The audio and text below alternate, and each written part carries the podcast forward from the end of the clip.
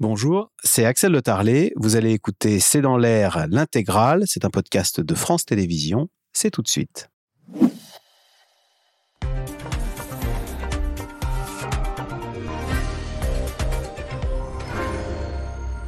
Bonsoir à toutes et à tous. Restera, restera pas. La perspective d'un remaniement agite la majorité. Question pourquoi Emmanuel Macron chercherait-il à changer de première ministre et quelles sont ses relations avec Elisabeth Borne? Et puis surtout, qui pour la remplacer à Matignon alors que l'un des problèmes euh, numéro un de l'exécutif, c'est l'absence de majorité. Justement, Emmanuel Macron va-t-il droitiser davantage son équipe gouvernementale pour aller chercher les députés LR Alors à cet égard, quels sont les ministres sur la sellette? Et puis quels sont les noms qui circulent pour entrer au gouvernement, y compris au poste de Premier ministre? C'est le sujet de cette émission de ce C'est dans l'air, intitulée ce soir Elisabeth Borne, Première ministre jusqu'à quand? Pour répondre à vos questions, nous avons le plaisir d'accueillir Yves Tréhard, vous êtes éditorialiste, directeur adjoint de la rédaction du Figaro. Nathalie Moret, journaliste politique pour le groupe de presse régional EBRA, le Dauphiné ou l'Est républicain. Julie-Marie Lecomte, vous êtes chef du service politique à France Info. Et Aurélie Herbemont, euh, journaliste politique à RTL. Et vous co-présentez l'émission On refait le monde. Merci de participer à cette émission en direct. Nathalie Moret, d'abord, l'état des lieux. Quelles sont aujourd'hui les relations? Est-ce qu'on sait l'état des relations entre euh, Elisabeth Borne et Emmanuel Macron alors je crois qu'il n'aura échappé à personne que ces relations se sont un petit peu tendues dernièrement. il faut se rappeler que euh, Elisabeth Borne, Elisabeth Borne, c'est pas le premier choix d'Emmanuel Macron. Et finalement, ceci explique beaucoup cela. Ensuite, c'était la présidente du Grand Reims. Hein. Oui, c'était Catherine Vautrin qui, était voilà. Et ensuite, bah, on va dire, euh, pardon, euh, je, je, voudrais vexer personne, mais que quelque part, Elisabeth Borne, c'était un petit peu le plan B pour Emmanuel Macron. En même temps, elle a eu, comment dire, beaucoup de, d'avantages. Elisabeth Borne. Elisabeth Borne, c'est quelqu'un qui a pris de l'épaisseur au fur et à mesure des mois. elle a, elle, a, réussi à s'imposer au niveau de la majorité, mais c'est vrai que, comment dire, on, se rappelle qu'il y a un an à peu près, Elisabeth Borne avait fait euh, un, grand forcing, une grande campagne pour devenir Premier ministre parce que c'était un poste dont elle avait envie. C'est aussi quelque part un poste qui lui convient puisque c'est une femme de mission. Elle a une mission à l'accomplir. Cette mission est définie par le président de la République et elle s'y tient. Et un an plus tard, elle est de nouveau en campagne, mais cette fois-ci pour rester. Euh, on la voit, elle est dans une offensive médiatique très très importante et elle veut rester. Et c'est vrai que euh, de ce que nous disent à la fois l'entourage d'Elisabeth Borne et l'entourage d'Emmanuel Macron, on voit qu'il y a des hauts et des bas et que la relation n'est pas totalement fluide. Elle veut rester, Julie-Marie Lecomte. Euh, quel est son état d'esprit? Ça veut dire qu'elle se plaît à Matignon ou qu'elle est en mission et qu'elle euh, ne veut pas lâcher le job? Parce qu'on pourrait se dire, on parle souvent de l'enfer de Matignon. Donc, paradoxalement, Elisabeth Borne, elle est très épanouie à Matignon. Moi, ça m'avait frappé les premières fois où je l'avais rencontrée là-bas, effectivement, entrant dans ce qu'on appelle l'enfer de Matignon. Elisabeth Borne était en fait très détendue alors qu'elle était attaquée euh, de toutes parts, euh, beaucoup par un certain nombre euh, d'hommes qui, qui souhaitaient. Il y a toujours un peu un, un, relent de machisme? En tout cas, elle, elle le vit un peu comme ça. C'est-à-dire qu'elle se sent un peu cernée euh, par des mecs qui voudraient son poste. Bon, vous pouvez donner des noms, hein. on les a tous en tête. Hein. On les Darmanin, en tête, donc je ne les, donnerai donc Bruno Le Maire, voilà. Euh, François Bayrou. Euh, ah, et c'était quasiment comme si, finalement, ça lui donnait, ça lui donnait bah, de la niaque, l'envie, l'envie de se battre. Pour ce qui est de sa relation avec Emmanuel Macron, c'est presque pas en réalité un sujet. Finalement, Emmanuel Macron, il n'a pas eu de relation personnelle avec ses autres premiers ministres. D'ailleurs, il ne le cherche pas du tout. Et dès qu'Edouard Philippe s'est mis à briller, ça, a commencé à devenir, euh, ça a commencé à devenir un problème. Donc, je ne suis pas sûre que la nature de la relation entre Emmanuel Macron et Elisabeth Borne en elle-même euh, soit complètement la clé de quand Elisabeth Borne va sortir ou pas. La question, c'est est-ce qu'elle le sert ou pas? Est-ce qu'elle est loyale ou pas. Et pour l'instant, à ce poste, Elisabeth Borne, elle reste utile. Hmm. Alors, euh, Yves Tréhard, à l'inverse, pourquoi, c'est un peu une question, mais posée différemment, pourquoi est-ce qu'Emmanuel Macron chercherait-il à changer de Premier ministre, mais puisqu'on ne parle que de ça? Qui vous dit qu'il va changer? C'est nous qui parlons de ça, je ne suis pas persuadé. Alors, il y a 60% des Français qui souhaitent que le Président de la République change de Premier ministre, c'est votre sondage, Aurélie Herbemont. Cela dit, au RTL. je ne suis pas persuadé qu'il en change, il n'a pas intérêt à, y changer, à en changer. Pourquoi? D'abord pour mettre qui? Gros problème. Mettre quelqu'un qui viendrait plutôt de la droite? Mais il va se couper d'une partie de sa majorité. Deuxièmement, euh, est-ce qu'elle a démérité Non la, euh, la, réforme des retraites est passée. Troisièmement, il a intérêt à l'user, si vous me permettez l'expression, jusqu'à la corde, puisque euh, il va y avoir le budget à la rentrée après les vacances, et on sait que le budget, eh bien, il va avoir recours au 49.3, et donc il a intérêt à ce que ça soit Madame Borne, qui a maintenant une grande expérience des 49.3, d'utiliser le 49.3, et non pas de, de, si vous voulez, de, de, de prendre un nouveau Premier ministre qui va s'abîmer dans cet épisode-là. Donc il a tout intérêt à garder euh, Madame, euh, Madame Borne, d'autant que avec la réforme euh, du quinquennat, on peut dire que la relation des Français avec son personnel politique et avec ses gouvernants, c'est la relation directe avec le président de la République. Ah, le poste de moins Premier ministre est moins stratégique. Aujourd'hui, on va se dire la vérité, le Premier ministre et ses ministres sont des collaborateurs du président de la République. Ils ont une indépendance qui est infime, minime, et les Français, ce qu'ils demandent, eh ben, c'est des comptes au président de la République. Donc il n'a pas intérêt à en changer. Alors, Aurélie Herbemont, votre regard euh, sur euh, ces rumeurs qui bruissent, euh, c'est vrai que s'il hésite à changer de Premier ministre, c'est qu'il il lui trouve des qualités, ou en tous les cas, il, estime qu'elle rend des services. Mais bien sûr, c'est ce que me disait une ministre cette semaine, Elisabeth Borne, c'est le plus grand des plus grands commis de l'État. C'est vrai qu'elle est loyale, elle fait le boulot, mine de rien, et aussi, on peut la cartonner, c'est encore cette ministre qui me disait ça, on peut la cartonner, elle dit rien. Souvenez-vous de l'épisode sur Pétain. Euh, le président de la République, en Conseil des ministres, dit qu'il ne faut pas euh, user d'arguments moraux pour combattre le Rassemblement national, alors que deux jours avant, Elisabeth Borne avait euh, renvoyé le, Rassemblement national au Front National et avant, donc comme héritier du maréchal Pétain. Donc elle encaisse, mine de rien. Donc c'est vrai que si vous faites des colonnes avec des plus et des moins, elle a beaucoup de plus. Et c'est ce que disait Yves tout à l'heure la remplacer, mais par qui? Est-ce qu'un Premier ministre magique existe pour avoir une majorité absolue? En l'occurrence, on ne le voit pas. On entend par exemple les noms de Julien de Normandie, ancien ministre d'Emmanuel Macron. Est-ce qu'il aurait plus une majorité qu'Elisabeth Borne à l'Assemblée? Non, a priori non. Euh, Richard Ferrand, ancien président de l'Assemblée, alors c'est un fin tacticien, un fin politicien, mais Richard Ferrand, il faut quand même rappeler qu'il a été battu aux législatives euh, l'an dernier, donc ce serait peut-être un petit peu paradoxal de remplacer une femme qui a gagné euh, sa première élection par un homme qui a été balayé par les électeurs il y a un an. Sinon, il y a l'option de prendre un Premier ministre de droite, effectivement, mais même s'il y avait mettons dans le meilleur des scénarios, une quarantaine de députés euh, de la droite qui suivaient ce Premier ministre, derrière, vous risquez d'avoir de la perte à gauche. Il y a encore des plus pour garder euh, Elisabeth Borne euh, à Matignon. Alors, Emmanuel Macron lui avait donné 100 jours pour faire ses preuves et apaiser le pays. À l'approche de l'échéance du 14 juillet, l'avenir d'Elisabeth Borne reste en suspens. Mais pendant que le président consulte sur son sort, elle l'affirme baisser les bras n'est pas dans mon ADN. C'est un sujet de Laszlo Labert et Benoît Thébault. Au Salon de l'innovation technologique ce mercredi, Emmanuel Macron déambule jusqu'à rencontrer un participant vêtu d'un maillot de Kylian Mbappé. La rumeur court qu'il pourrait quitter le PSG. Le chef de l'État compte bien l'inciter à rester.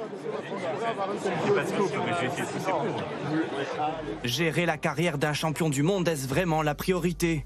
Au moment où bruissent les rumeurs de remaniement, la Première ministre pourrait bien quitter le jeu. À l'approche du cap des 100 jours fixé par Emmanuel Macron, l'entente est-elle encore possible avec Elisabeth Borne Celle qui a surmonté 17 motions de censure s'accroche. Baisser les bras, ce n'est pas dans mon ADN. Vous avez la confiance du président? Je crois qu'il a eu l'occasion de le dire. Je vous confirme qu'on échange très régulièrement. Et effectivement, on rentre dans le fond des dossiers pour euh, trouver ensemble les bonnes décisions. Il n'empêche, 6 Français sur 10 souhaitent changer de Premier ministre. Pression maximale sur Elisabeth Borne. Emmanuel Macron consulte à tour de bras. Ce lundi, déjeuner très discret à l'Elysée avec son ancien Premier ministre Édouard Philippe. Et il y a quelques jours, c'est dans un avion entre Berlin et Paris qu'Emmanuel Macron embarque avec lui Nicolas Sarkozy et ses précieux conseils. Il faut changer de Premier ministre. La France est à droite, il faut un Premier ministre de droite. Parmi les noms qui circulent, celui de Christine Lagarde, Gérard Larcher ou encore Éric Ciotti, qui balaye totalement l'hypothèse. Éric Ciotti, si demain matin Emmanuel Macron vous appelle euh, à Matignon, est-ce que vous prenez l'engagement de refuser? Cette question ne, se pose pas. On n'a pas un groupe majoritaire à l'Assemblée nationale, donc tout ça, c'est de la politique, c'est de la politique fiction. Moi, je me bats pour que nous gagnions les élections demain, et notamment l'élection présidentielle, pour que ces idées dont la France a besoin soient au gouvernement de la France. Autre scénario, un successeur issu de la garde rapprochée d'Emmanuel Macron, comme Richard Ferrand, désormais hors des radars de la justice suite à la fin des poursuites dans l'affaire des mutuelles de Bretagne. Ou encore Julien de Normandie, jugé trop fragile par Nicolas Sarkozy. Vous ne pouvez pas mettre de Normandie. Ce n'est pas un chef de la majorité. Mettez le corps nu et resserrez votre gouvernement avec un ou deux poids lourds de droite. Si le sort d'Elisabeth Borne n'est pas encore fixé, plusieurs de ses ministres seraient sur la sellette. Marlène Schiappa a été entendue par les sénateurs sur sa responsabilité dans l'attribution de subventions du Fonds Marianne à plusieurs associations. Une audition plutôt laborieuse. À ma connaissance, vous deviez faire partie du comité de sélection. Alors, je, n'en ai pas souvenir, je n'ai pas de trace dans mes éléments du fait que je doive en faire partie. En tout cas, je n'en fais pas partie. Je réponds pour euh, ce que j'ai fait. Je n'ai pas connaissance d'autres échanges euh, personnels, mais d'après euh, ce qu'on me dit, d'après ce que je retrouve dans les échanges. Ce qu'on vous dit, madame, c'est ce que vous savez quand même. Vous n'oubliez pas tout de votre vie quand même. D'autres personnalités issues de la société civile seraient menacées à l'image de Papa Ndiaye, François Braun ou encore Christophe Béchu. Éric Dupont-Moretti, lui, pourrait pâtir de son procès qui devrait avoir lieu en fin d'année. Des affaires judiciaires qui ternissent aussi la réputation de Bruno Le Maire, solide pilier du gouvernement. Une enquête a été ouverte pour déterminer si son micro-parti a bénéficié de dons illégaux lors de sa campagne pour la primaire de la droite en 2016. Euh, Yves Tréhard, on a vu que, néanmoins que Emmanuel Macron consulte, y compris euh, Nicolas Sarkozy. Alors euh, ensemble, ils, refont la politique. C'est pas on refait, ça, fait, longtemps que ça fait longtemps que il consulte le, président de la République. Il a toujours consulté. Et c'est vrai qu'avec le président de la République, Nicolas Sarkozy, l'ancien président de la République, il a toujours eu des relations assez proches. C'est le club des anciens, des, des présidents. Non, non, non, non, parce que c'est pas le cas de François, Hollande. François Hollande n'est pas aussi intime, je dirais avec, euh, avec, parce que François Hollande est encore dans l'idée que Macron est un félon. Euh, alors que Nicolas Sarkozy, vous vous souvenez que quand il est arrivé en 2017, euh, Macron à, l'Élysée, Emmanuel Macron, Nicolas Sarkozy a dit c'est moi en mieux. Vous vous souvenez de cette phrase, C'est moi en mieux. Sourire. non, il consulte parce qu'il veut. je crois qu'il consulte davantage sur les sujets sur sa faculté à pouvoir obtenir des majorités au cas par cas que de savoir s'il doit mettre un tel à tel poste ou un tel à tel poste. En revanche, il y a l'entrisme de l'ancien président Sarkozy qui voudrait effectivement, comme vous l'avez montré dans votre reportage, que Mme Lagarde éventuellement devienne Premier ministre, parce que évidemment, euh, Mme Borne sortant du gouvernement, il faudrait de préférence avoir une femme qui la remplace, parce que ça pourrait être euh, la signification d'une espèce de misogynie qui dit pas son nom. Euh, donc euh, il y, a, y a ce. Christine Lagarde à la présidence de la Banque centrale européenne. Est présidente aujourd'hui, qui a une grande expérience. Elle a été patronne du, FMI. Elle a été ministre des Finances sous Sarkozy. Elle était ministre du Commerce extérieur, de l'Agriculture. Elle a une grosse expérience. Mais je vois pas ce que ça, ce, ce que ça pourrait lui rapporter, parce que comme il a été dit tout à l'heure, il perdrait nécessairement une partie de sa majorité sur sa gauche. Donc le président de la République, je crois qu'il avance, si vous me permettez, au coup par coup et un peu euh, au doigt mouillé. C'est un, peu, euh, c'est un peu ça, sa façon d'agir aujourd'hui. Au coup par coup, Nathalie Moret, est-ce que le président aime faire des coups? Euh, Franchement, on a vu dans le sujet que l'hypothèse Ciotti était, avait, est envisagée. Euh, est-ce qu'elle vous semble crédible? Ça pourrait être un coup. Et d'ailleurs, est-ce que la droite pourrait dire top là alors, parce que vous, vous, étiez cet après-midi aux États généraux des LR. Ils savent plus où ils habitent tellement les LR. en tous les cas, ils savent qu'ils n'habitent pas à l'Élysée, au sens ah. où il est hors de question pour eux d'intégrer le gouvernement et de faire un pacte de gouvernement. Eux, pour l'instant, ils sont en train de travailler sur l'après Emmanuel Macron et il n'est absolument pas question pour eux de, de, d'intégrer un, gouvernement d'Emmanuel Macron. Euh, votre question, c'était, pardon. Bah, il aime faire des coups. Oui, il aime faire des coups. Oui, alors oui, il aime faire des coups. Euh, moi, je me souviens que depuis 2017, à chaque fois qu'il y a eu un remaniement, il y a eu un effet waouh. Euh, Éric Dupont-Moretti était un effet waouh, par exemple. Donc il y en aura. Est-ce qu'il a intérêt, là, à le faire et à changer Elisabeth Borne par euh, un des noms qu'on vient de citer? Mais un Premier ministre de droite type Le Cornu, est-ce que ça pourrait lui amener les, des députés LR Non. Parce qu'il n'y a pas de majorité dans ce gouvernement. Non, enfin, non. Euh, Sébastien Le Cornu est quelqu'un qui est extrêmement politique. C'est un des ministres les plus politiques et il adore être dans la tambouille parlementaire, à construire des majorités, etc. Donc, en ce sens, c'est une possibilité. Mais Sébastien Lecornu, c'est un homme euh, de droite, issu de la droite, et ce serait compliqué pour lui euh, d'être. Euh, il y, a quand même le, groupe de, Renaissance de la République en marche. Il est quand même constitué d'une partie de l'aile gauche qui est quand même assez importante, et ce serait quand même difficile de, ne pas perdre de voix.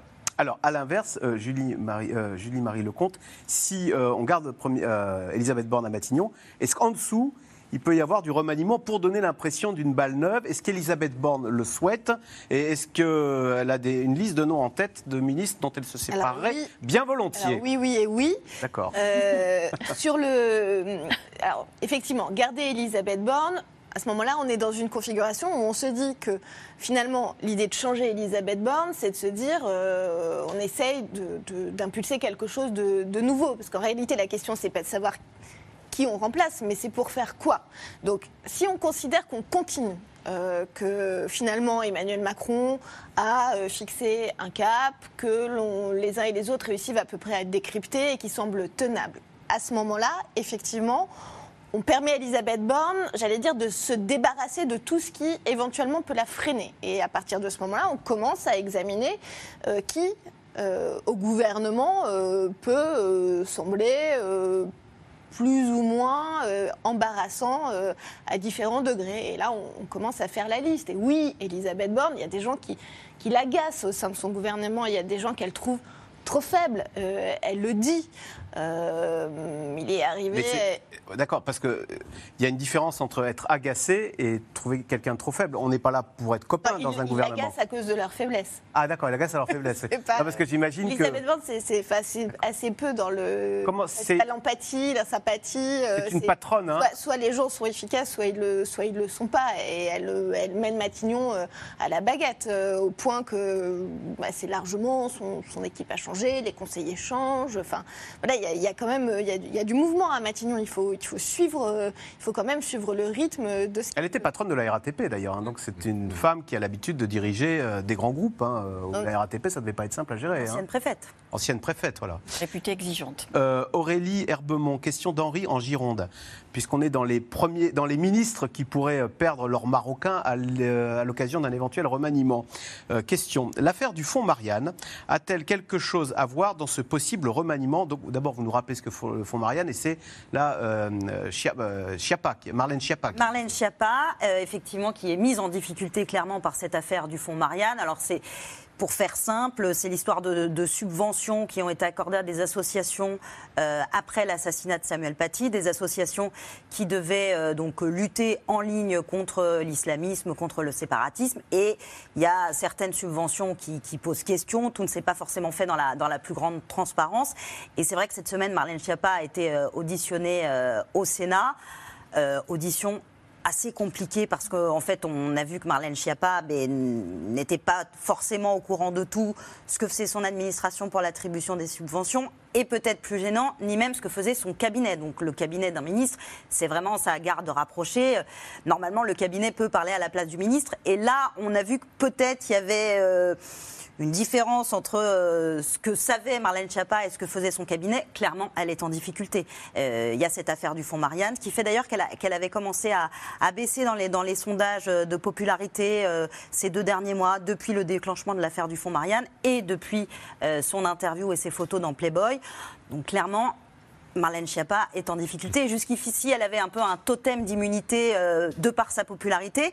C'est vrai qu'en baissant dans les sondages, ça la met en difficulté pour un, pour un éventuel remaniement. En tout cas, dans la majorité, vous avez des, ministres qui disent oui, clairement, là, ça devient un problème. Quand, quand euh, des affaires qui concernent un ministre commencent à feuilletonner, c'est un vrai sujet politique. Yves Tréhard, c'est embarrassant pour la ministre et même au-delà cette affaire du fonds Marianne, euh, c'est le procès en laxisme ou en incompétence euh, d'une équipe gouvernementale? C'est un cas très spécial, si vous me permettez, Marlène Schiappa, parce que d'abord, je défie quiconque, y compris peut-être autour de cette table, de nous dire moi le premier, elle est ministre de quoi?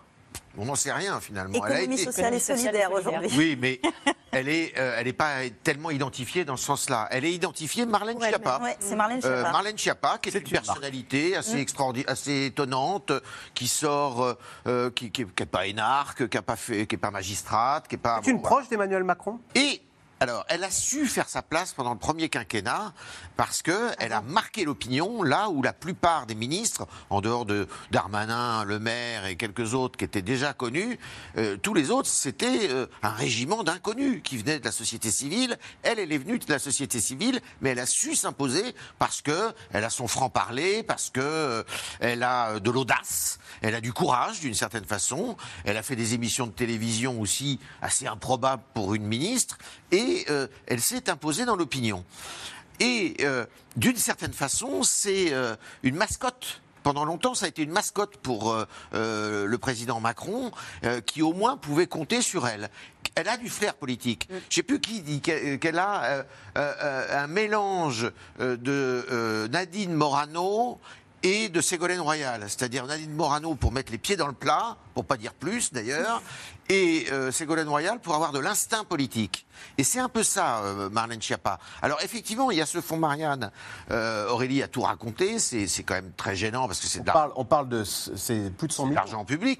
et puis qui a été utilisé, on dit, pour faire un tweet. C'est pas tellement, c'est pas tellement que. Il y, a deux choses. Il y a un, c'est pas trop ce qui s'est passé, enfin, Fémine, le fonds Marianne n'a servi à rien. Et deuxièmement, surtout, elle est accusée de favoritisme, d'un délit possible de favoritisme. qu'elle a accordé des subventions ça serait... Non, non, elle aurait barré la route à une association qui est connue d'ailleurs sur la place de Paris et en France, qui s'appelle SOS Racisme, où elle a dit qu'elle ne voulait pas donner d'argent à SOS Racisme au profit d'une autre association. Et euh, le délit de favoritisme, ça fait jamais euh, bien. Ça, c'est la première chose. Donc, si vous voulez, c'est là où euh, Emmanuel Macron. alors, je pense qu'effectivement, Elisabeth Borne, si elle pouvait s'en passer, elle s'en mm. passerait. Si elle reste, ce sera grâce à Emmanuel Macron. Parce que c'est pas du tout le genre de beauté, si vous voulez, d'Elisabeth Borne. Hein. Elle n'a pas fait politique, elle n'est pas rationnelle. je, crois que ce soit, je crois même pas tellement que ce soit pour ça. En quand, il y, a ce propos, il y a ce propos qui a été rapporté, prêté à Elisabeth Borne, qui dit que son gouvernement était composé d'à moitié de débiles. Oui. c'est un propos qui lui sont prêtés. Je ne veux pas faire ce procès-là à Elisabeth Borne, c'est un peu facile. Et puis pour elle, bon, euh, elle est, euh, c'est quelqu'un d'assez rigide, assez euh, sobre, je vais dire. c'est pas du tout le genre de beauté, effectivement, de Marlène Schiappa. Donc Marlène Schiappa, voilà, c'est un cas un peu à part. Il y a deux cas à part dans ce gouvernement. Il y en a un autre qui ne devrait pas être là, qui s'appelle Éric Dupont-Moretti, très vraisemblablement. Mais Éric Dupont-Moretti, c'est pareil, c'est un marqueur pour le président de la République, parce qu'il est reconnu et connu. Et alors que, et on peut pas dire qu'il est tout réussi même s'il a réussi une chose qui n'est pas négligeable pour la justice, c'est qu'il a fait doubler mm. quasiment le mm. budget euh, qui était il est vrai, extrêmement faible. Il est passé, le budget de la justice est passé de 7 milliards à quelques 12 milliards. Quels sont ceux qui ont réussi, alors, selon vous, et qui ont émergé à la faveur de. au, bah, c'est les de, droite qui ont cranté, hein. c'est Darmanin, le maire et, euh, comment, Sébastien Lecornu. Alors, Julie-Marie Lecomte, est-ce que l'autre personnalité, on a parlé de Marianne Chapa, est-ce que euh, Papendiaï lui aussi euh, est dans le viseur, euh, pourrait perdre son poste à l'occasion d'un remaniement. Papendiaï, euh, c'est la grande déception. brillante universitaire, devant permettre de, retrouver les, faveurs du monde de, l'éducation nationale. Et puis finalement, échouant, installant une forme de défiance alors chez les profs, y compris au simple fait qu'ils mettent ses enfants dans le privé et pas dans le public. Donc du coup, on a un corps enseignant. On a le chantre de la mixité sociale qui, va dans l'école la plus privée. voilà, donc avec un corps enseignant quand même assez, euh, assez euh, déchant et puis qui, commet, euh, qui commet de, grosses erreurs de communication qui d'ailleurs ne lui sont pas imputables. Alors vous pensez à quoi là? À, son, action après, après, le, après la mort de la de l'adolescente la, C'est-à-dire qu'il ne réagit pas, il met trop de temps euh, à réagir. Quand il reçoit euh, la famille, il laisse sortir euh, la famille seule qui du coup déclare qu'elle ne s'est pas sentie, accompagnée, etc. Et Brigitte Macron est obligée, pour le dire un peu prosaïquement, de, repasser derrière pour, pour sauver les mêmes. Et ça, ça dit quoi aussi? Ça dit que Emmanuel Macron. Ça dit que Brigitte Macron est le ministre de l'Éducation Non, ça veut surtout dire que, certes, Emmanuel Macron, il fait des coups. Et c'était un, un beau coup. Euh, Papendiaï, euh, directeur euh, euh, du musée de l'immigration, intellectuel, c'était un, un beau coup. Sauf qu'il fait partie de ces ministres de la société civile qu'on jette dans le vide.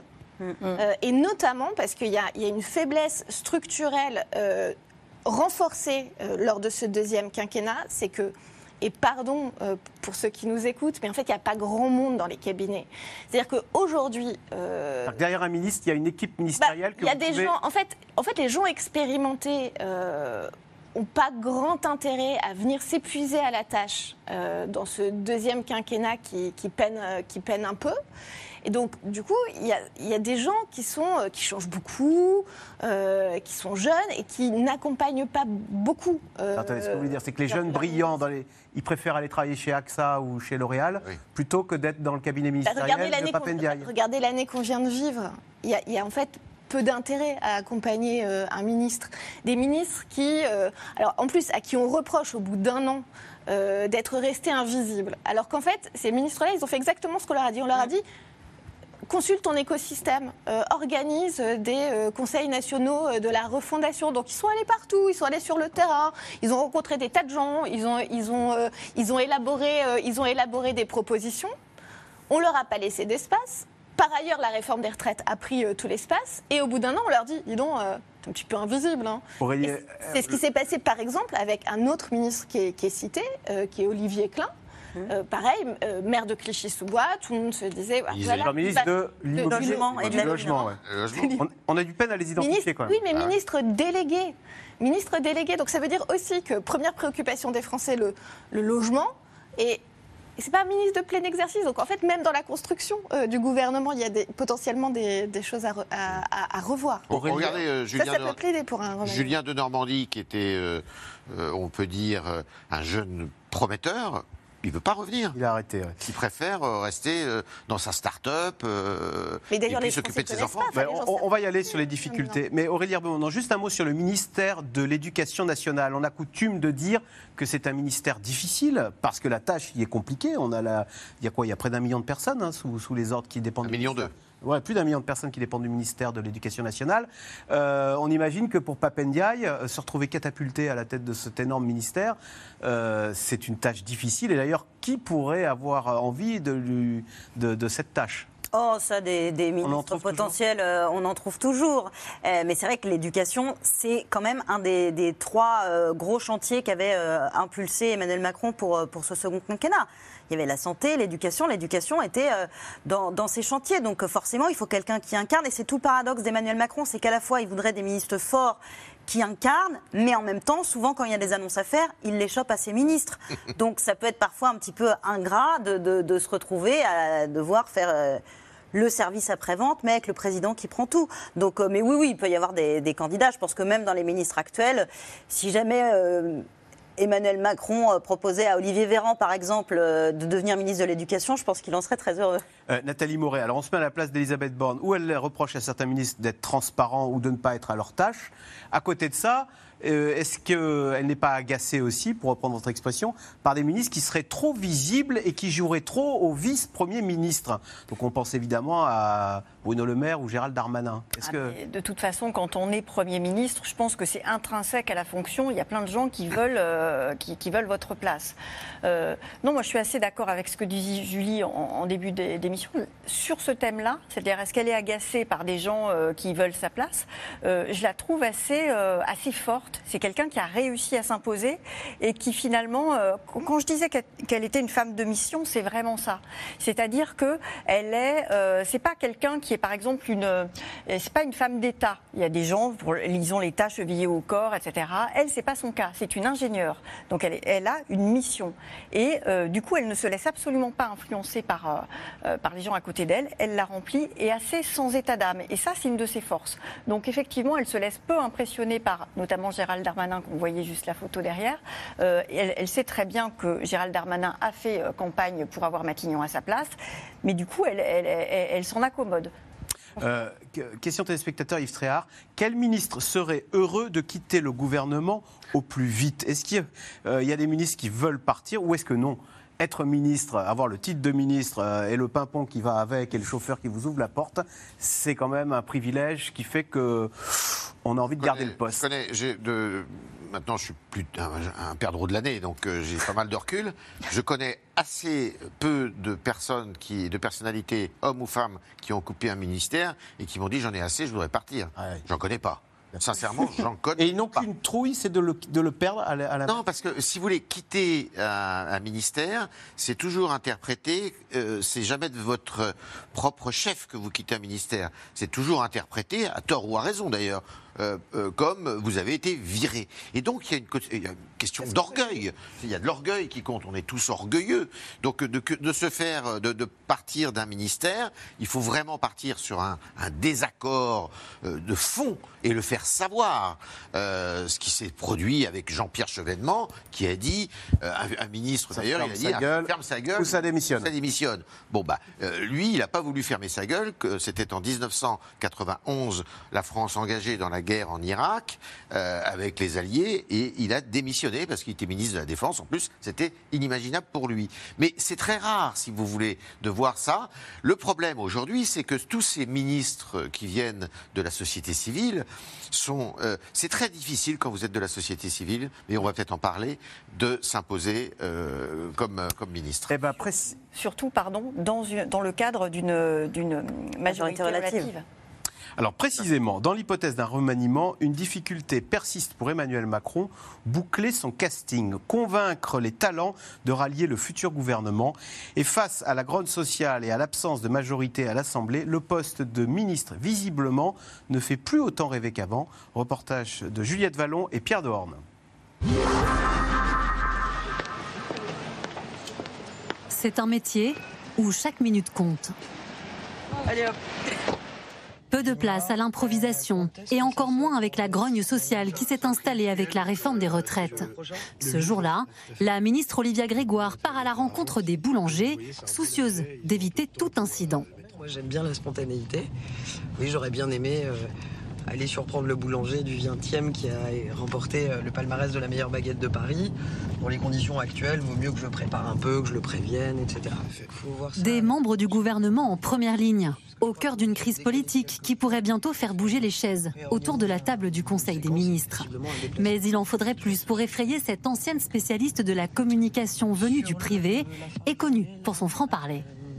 Il y a plein de moments dans l'entreprise où tu es angoissé aussi, où il y a euh, une fusion, une acquisition, où l'entreprise se développe, et où tu as peur aussi pour ton poste. Donc déjà, j'aurais dire que le remaniement que, parfois on, érige comme quelque chose de très angoissant, c'est une angoisse aussi que peuvent vivre parfois au quotidien des salariés. Moi j'ai une règle, euh, le, moins j'en parle, le moins j'y pense, le mieux je me porte. Tenir, coûte que coûte, continuer d'avancer dans un gouvernement sans majorité, à l'heure où l'Assemblée semble donner le tempo en politique. Vous avez pu étaler les paiements Ouais, voilà. Bon, si à quoi que ce soit, vous m'appelez. Rester à l'écoute des Français, alors que pour beaucoup, le président gouverne de manière trop solitaire. Pour Olivia Grégoire, les ministres doivent être bien plus que de simples exécutants. Quand j'arrive euh, dans le bureau de Bruno Le Maire et que je parle du, panier anti-inflation au mois de décembre, au mois de janvier, enfin je veux dire, euh, c'est pas une idée qui vient d'en haut, c'est une idée qui vient euh, de mon petit cerveau. Et puis ça existe et c'est dans les supermarchés. Et aujourd'hui, vous avez un truc qui s'appelle trimestre anti-inflation, avec des prix qui baissent pas, enfin des, prix qui n'augmentent pas et qui commencent à baisser. Donc L'utilité, c'est là, c'est ça Utilité ou méthode Coué Car à chaque remaniement, c'est le même casse-tête pour Emmanuel Macron. Les aspirants ministres ne se bousculent plus au portillon, y compris pour les meilleures places. L'an dernier, la députée socialiste Valérie Rabault révélait avoir refusé Matignon, tout comme la présidente PS de la région Occitanie Carole Delga et la patronne de Nexity, Véronique Bédag. Au sein du gouvernement aujourd'hui, il se murmure même que certains ministres n'attendraient qu'une chose, retrouver leur liberté. Il faut bien l'avouer, être ministre, ça ne fait plus rêver. À un moment, tu peux en avoir marre. Lui a quitté son ministère, celui des Transports, il y a un peu plus d'un an.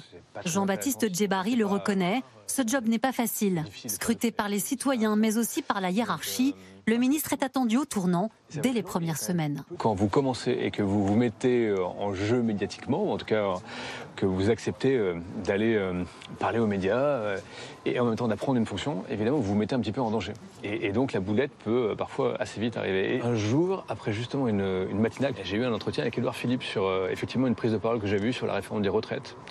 Et, et je reconnais qu'effectivement c'était une petite variation par rapport à la ligne du gouvernement qui qui effectivement était peut-être pas la plus la bienvenue à ce moment-là. Trop de pression et aujourd'hui un manque de considération, selon l'ancien ministre qui vient d'intégrer un fonds d'investissement spécialisé dans l'immobilier. Euh, c'est vrai qu'on a un sujet euh, de considération euh, des hommes et des femmes politiques et c'est vrai que ces fonctions-là aujourd'hui elles sont, elles sont dévalorisées. Elles sont, elles sont dévalorisées dans l'œil du public qui pense volontiers que les politiciens sont des euh, gens pleins de privilèges, euh, des pourris, des corrompus. Et, là, je ne parle même pas des sujets de violence qui peuvent s'exprimer euh, ici et là à l'égard des élus. Souvent critiqués, parfois mal aimés, des ministres de plus en plus exposés et un casting qui s'annonce décidément bien difficile à boucler avant le début de l'été. Question téléspectateur Aurélie Herbemont, c'est Philippe dans l'Isère. Qu'importe le remaniement, puisque de toute façon, c'est Emmanuel Macron et Alexis Collère qui décident de, tout. Il y a beaucoup de vrai dans cette, euh, dans cette question. C'est vrai qu'Emmanuel Macron, il l'avait dit d'ailleurs euh, dans une interview au Parisien, je crois, euh, après la, séquence des retraites, où il avait dit ben, j'aurais dû en fait m'en occuper moi-même. Parce que sous-entendu, si c'est pas lui qui s'en occupe, eh bien ça se passe pas très bien. Et donc oui, c'est vrai qu'Emmanuel Macron est au centre de tout. Mais de, par la constitution de la Ve République et a fortiori depuis qu'il y a le quinquennat. Et il, peut voler la vedette à ses ministres par moment? Ben oui, bien sûr. Quand il, y a des, quand il y a des annonces à faire, les annonces euh, d'augmentation, de, de, nouvelles mesures, etc., forcément, c'est le président qui les prend. Et d'ailleurs, ce qui est très intéressant à noter, c'est qu'il était, il était descendu très très bas dans l'opinion, à peu près les tièges au moment des Gilets jaunes euh, pendant la réforme des retraites. Et là, depuis qu'il retourne sur le terrain, qu'il remouille la chemise et qu'il montre qu'il est là, et bien là, eh bien, il remonte. Donc tout procède de lui, c'est toujours lui le responsable, c'est à lui que les Français euh, en veulent quand il y a besoin de... Donc forcément c'est difficile d'être euh, ministre parce que voilà, vous avez un président qui de toute façon bah, veut garder les bonnes nouvelles. Après tout c'est à peu près humain euh, comme, façon de, voir. Et avec Alexis Collère qui est son, qui est son bras droit, qui est, le, vice-président tout procède de lui. C'est vrai qu'Yves Tréhard, on l'a vu dans le sujet précédent, Emmanuel Macron même s'occuper de ce que Emmanuel Mbappé reste au PSG. Kylian. Euh, pardon. Emmanuel Macron, oui, Kylian Mbappé reste au PSG. Ça, ça, ça surprend à l'étranger. On dit, mais jamais on ne verrait un chef d'État s'intéresser. c'est arrivé au Cameroun. Ah, euh, il y a très longtemps. Mais euh, bon, voilà. peu importe. Vous êtes capable de le citer d'ailleurs. C'est arrivé au Cameroun il y a très longtemps. Oui, et en France en ce moment. Avec un joueur qui s'appelait Roger Milla. Et, et le président s'appelait Paul Biya. Et s'appelle toujours Paul Biya. Mais euh, revenons à. Est-ce que c'est pas déplacé? Mais complètement déplacé. Mais même si c'était pour l'équipe de France, mais là c'est même pas pour l'équipe de France, c'est pour un club privé, une société privée qui s'appelle le PSG. Mais vous savez, c'est là où Emmanuel Macron, on parlait en début d'émission d'Emmanuel Macron et de Nicolas Sarkozy. Mais ils se ressemblent beaucoup beaucoup. Qu'est-ce qu'on disait d'Emmanuel Macron, de Nicolas Sarkozy, l'omniprésident, vous savez, qui faisait tout, euh, même euh, secrétaire, sous-secrétaire d'État euh, à la pêche, enfin bon. Et eh ben lui, c'est pareil. Emmanuel Macron, c'est pareil. Nicolas Sarkozy, il s'occupait aussi de football le Qatar, on peut dire qu'il n'a pas été pour rien dans l'arrivée du Qatar au Paris Saint-Germain. Et eh ben lui. Mais c'est quoi? C'est cette fonction qui, vous monte à la tête et qui fait qu'on s'occupe de tout. Il y a un seul président qui euh, ne s'est pas occupé de tout, de toute la Ve République, il y en a deux. Il y a le général de Gaulle qui restait à sa place, qui surplombait euh, et qui laissait faire ses premiers ministres. Et d'ailleurs, quelle longévité, puisqu'il a eu trois premiers ministres en 11 euh, ans. Hein, Michel Debré, Georges Pompidou et Maurice Couve de Murville à la fin, mais surtout Pompidou. Mais tous les autres présidents. Et le deuxième, pardon, c'est François Hollande qui euh, lui préférait commenter euh, avec euh, des journalistes. Mais les autres ont toujours été, ont eu tendance, c'est, c'est ce que les, d'ailleurs les contempteurs de la Ve République et du régime actuel en France disent, c'est que le président de la République, c'est une espèce de roi omnipotent, omniscient et qui fait tout. Et, je veux dire que là-dedans, il y a du vrai, il y a beaucoup de vrai. Et il y a du, du bon et du mauvais, c'est-à-dire que ça permet à nos institutions d'être solides, parce qu'il y a une solidité, il y a très très peu de contre-pouvoirs, donc euh, le régime reste debout, mais il y a aussi pas mal de défauts parce que tout procède de lui, tout remonte à lui. Euh, Nathalie Moret, est-ce à dire qu'être ministre, c'est forcément un travail ingrat? Parce que on est au four et au moulin et on en récolte, quand ça fonctionne bien, on n'en récolte pas les gloires. Il y a beaucoup de ministres, ça, comme ça, qui, euh, on ne sait pas que ce sont eux qui euh, sont à l'origine de telles mesures très populaires bah, On voyait par exemple dans votre reportage Olivia Grégoire, qui effectivement a conscientisé, organisé, etc., ce qu'on appelle le panier inflation. Euh, c'est pas elle qui l'a, qui l'a annoncé quand ça a été, euh, quand ça a été fait, c'est son ministre de tutelle, Bruno Le Maire. Donc, et, je peux vous assurer qu'elle en a fait hein, des choses. Alors, comme c'est une très, quelqu'un de très politique, elle profite de votre, euh, de, votre reportage pour le glisser. Mais oui, aujourd'hui, c'est difficile d'être ministre parce que bah, souvent, quand vous êtes ministre, vous êtes patron de votre administration, vous voulez avoir votre loi, la loi machin truc sur le logement. Mais là, on est dans une situation politique extrêmement difficile puisqu'on est dans une situation de majorité relative. Donc ça va être très difficile de faire passer des textes. Donc euh, il y a beaucoup de choses qui vont être euh, décidées non pas par la loi, mais par décret ou par ordonnance, etc. Donc ça va être compliqué pour un ministre d'exister. Et ensuite, il y a un autre problème, c'est où est le vrai pouvoir? Euh, Là, on est sur le deuxième quinquennat. Donc plus on avance dans le quinquennat, moins Emmanuel Macron va avoir de poids et plus les oppositions vont, vont prendre du poids dans l'optique de, de, la campagne de 2027. Et ensuite, qui a du poids aujourd'hui en France? Bah, Ce sont sans doute euh, les, les, maires de grandes villes, euh, les présidents de région. Ce n'est pas un hasard si vous avez beaucoup de présidentiables qui sont aujourd'hui maires de ah grandes villes ou présidents de région parce qu'ils ont plus de pouvoir politique. Euh, vous disiez tout à l'heure, Olivia Grégoire profite de notre reportage pour mettre en avant ce qu'elle a fait, en l'occurrence le panier anti-inflation. Vous, vous voyez bien ce jeu des ministres qui peine à exister et qui vous qui vous invite, vous, les journalistes, à dire suivez-moi, euh, comme ça, je vais avoir une belle page dans les journaux. Et enfin, on va m'identifier et peut-être que je garderai mon poste. Euh, qui, a annoncé le plan haut le plan haut. Le plan haut, il a été annoncé par Emmanuel Macron. Qui a annoncé l'augmentation euh, du salaire des enseignants?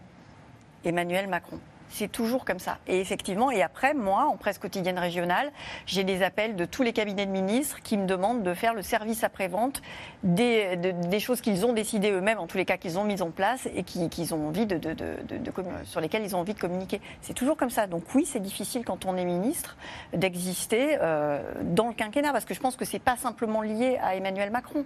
Euh, c'est lié, au quinquennat et à la concomitance des législatives et de, et de l'élection présidentielle.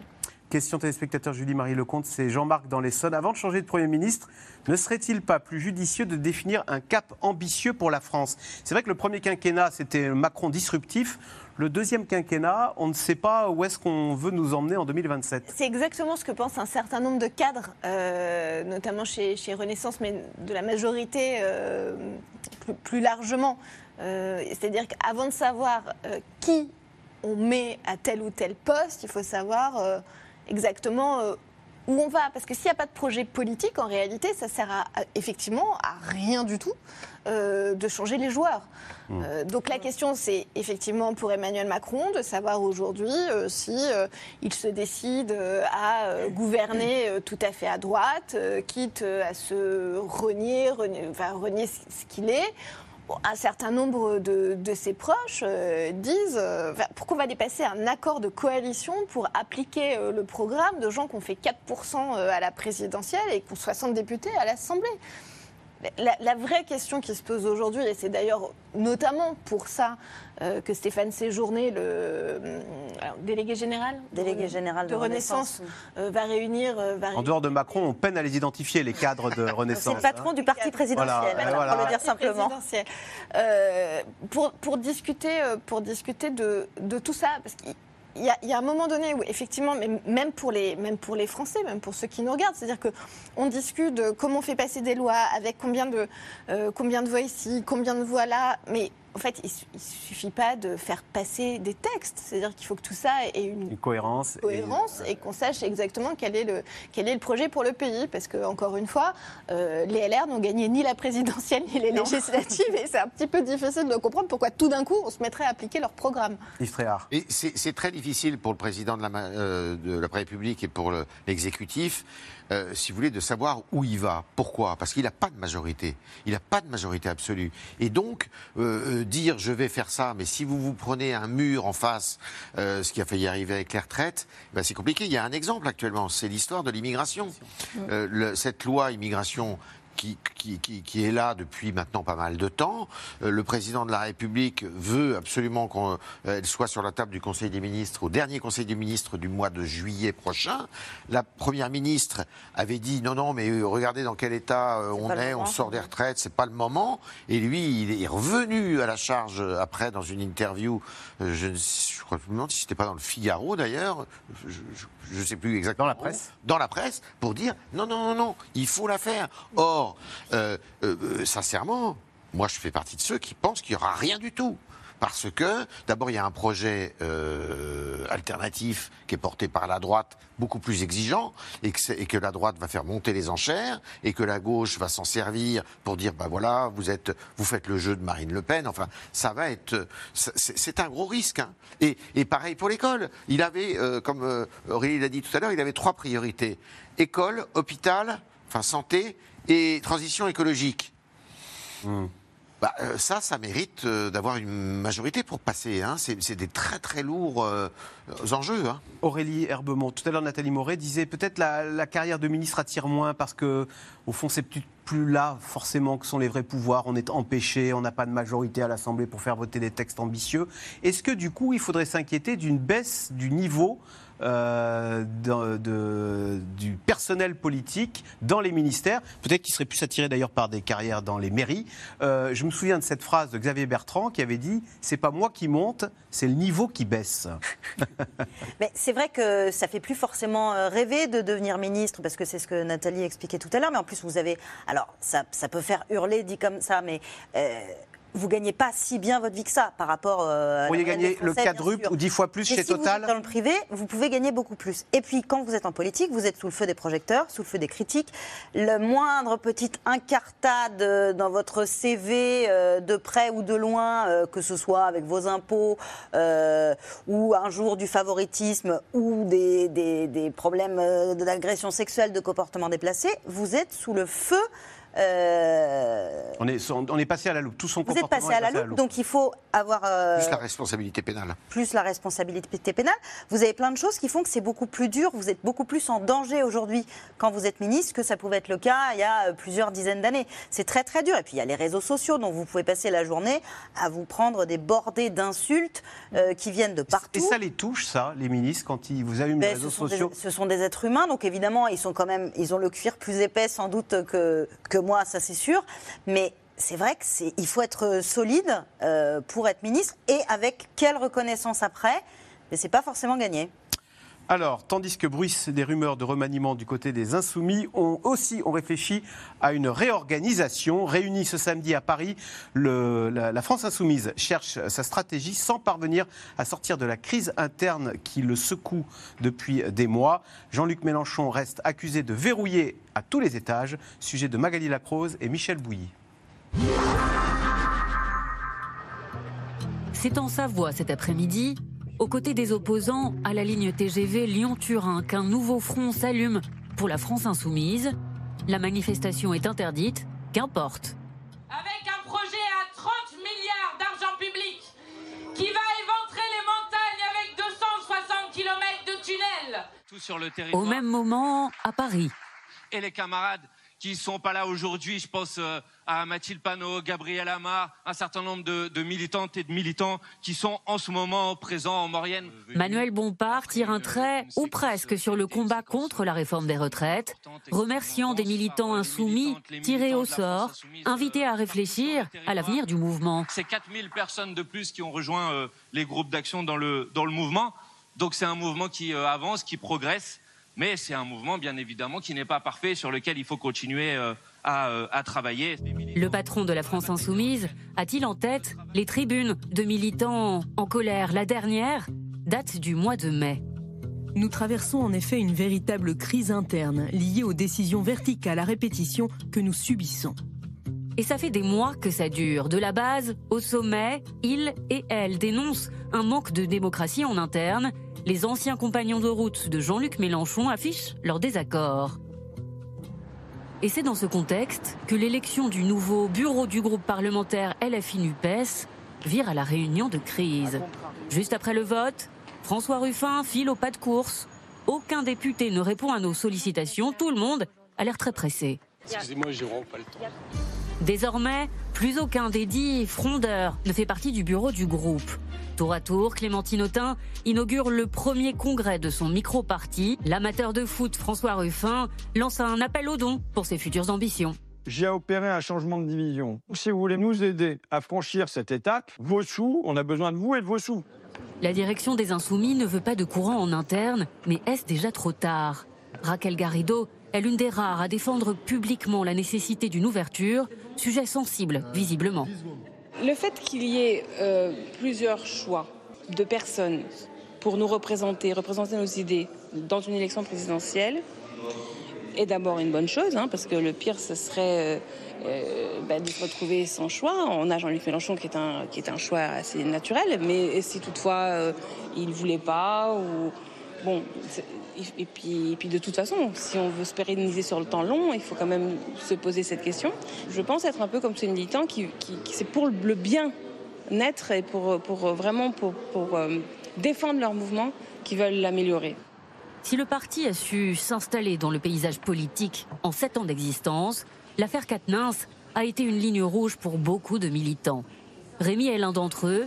Il a quitté la France insoumise à la réintégration du député déçu du manque de transparence. Peu importe l'opinion de la base militante, peu importe euh, même l'opinion des personnalités politiques dans le parti, au final, la décision revient toujours à une personne et deux, trois proches. Katnins, c'est quand je dis que ça a cristallisé ça, c'est Katnins, c'était euh, le dauphin.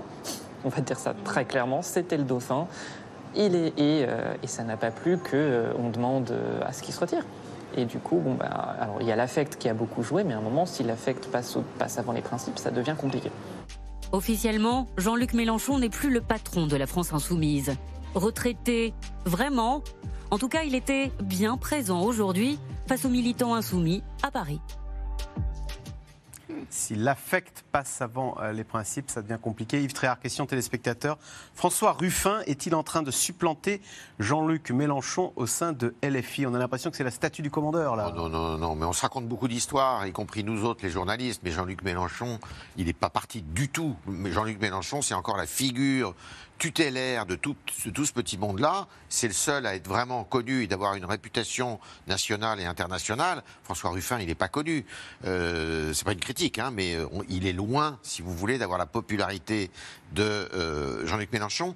Et alors, je crois que Jean-Luc Mélenchon a compris et il faut, il, faut il faut le voir, que ça, ça plaise ou pas, a compris où était euh, l'avenir de la gauche.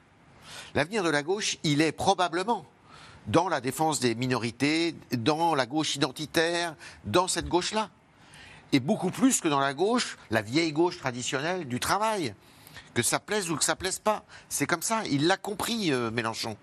Et euh, Mélenchon, il est sur cette. Euh, alors que lui, il vient, il a un passé. Alors, parce que Ruffin voudrait recentrer justement le bateau sur cette gauche laborieuse des usines. Des... Mais la France, elle a changé. Il n'y a plus d'usines. Il y a plus. Il y a beaucoup de minorités. Il y a beaucoup.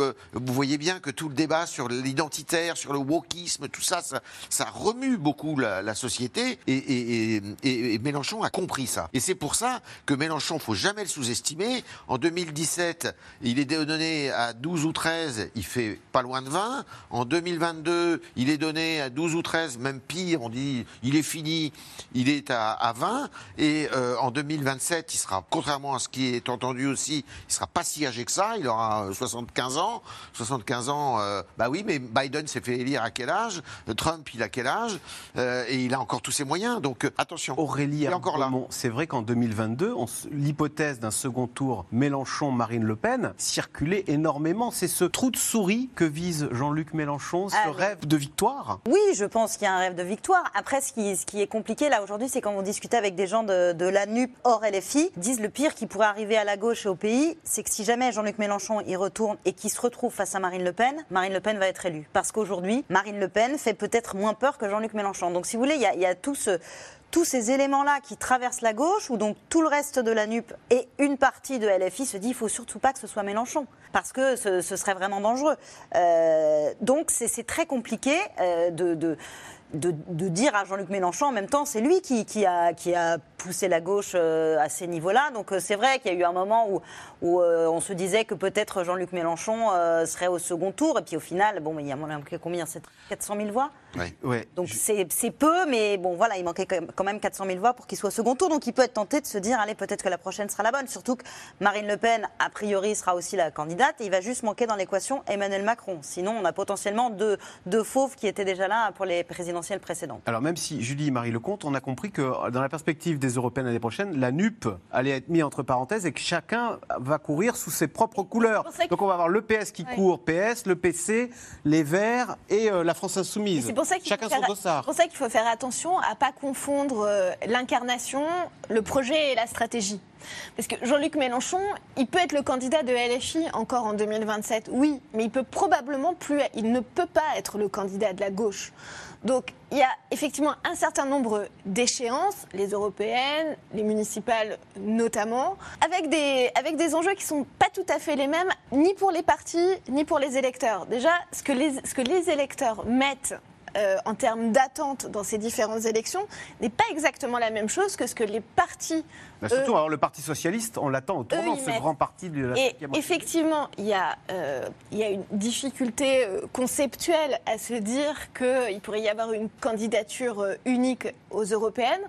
En revanche, un électeur de gauche, lui, peut avoir beaucoup plus de mal à comprendre pourquoi le processus d'unification, d'union, tout d'un coup, euh, est interrompu. Jean-Luc Mélenchon, il a brassé ses troupes avec cette histoire d'affaire Quatennens, effectivement. Et le témoignage qu'on a entendu est assez, symptomatique. Donc, en fait, il a perdu une partie, euh, une partie des siens.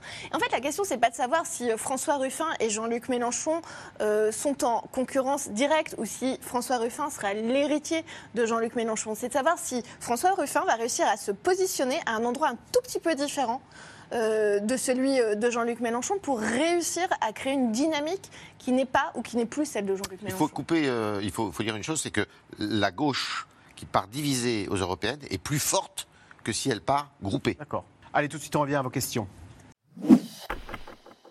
Merci d'avoir écouté C'est dans l'air. Comme vous le savez, vous pouvez désormais écouter l'intégrale, mais aussi l'invité ou vos questions à nos experts. Tous ces podcasts sont disponibles gratuitement sur toutes les plateformes de streaming audio. Et pour le replay vidéo, c'est sur France.tv, bien évidemment. À bientôt.